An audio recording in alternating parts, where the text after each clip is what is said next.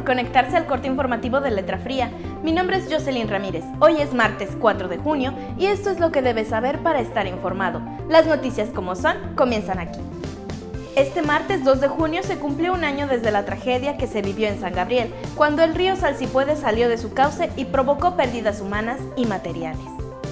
Este año no hay un riesgo similar al del 2019, pues no ha ocurrido tantos incendios forestales en la zona, ni tampoco hay mucho material acumulado. Sin embargo, las recomendaciones van enfocadas a evitar justamente los incendios y la alteración de los cauces naturales de los ríos, para evitar una nueva tragedia. Los rastros de la pandemia por coronavirus se manifiestan en la basura. Durante el confinamiento, los hábitos de consumo han incrementado la generación de residuos en Autlán, Prueba de ello es la demanda de envases desechables de un solo uso y su presencia en los contenedores de basura. Sin embargo, el municipio no realiza el pesaje y por esta razón se ignora en porcentaje cuánto ha aumentado su producción.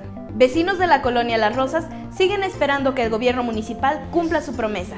Ellos denuncian que en octubre del 2019 el alcalde Miguel Iñiguez prometió en su programa Jueves Ciudadano resolver los problemas que aquejan a la población y a casi ocho meses no ha cumplido con la instalación del drenaje y la red de agua potable, que son servicios básicos, tampoco con las áreas verdes ni el puente peatonal. Esta problemática ha persistido durante mucho tiempo, lo que ha ocasionado que algunos vecinos no cuenten con suficiente agua para abastecer las necesidades de su hogar y debido a la falta de drenaje no pueden obtener el título de propiedad. En otras noticias, este miércoles la Plataforma Federal de la Dirección General de Epidemiología de la Secretaría de Salud reporta cuatro nuevos casos de COVID-19 para municipios de la jurisdicción sanitaria 7, dos en Autlán de Navarro y dos más en Tecolotlán.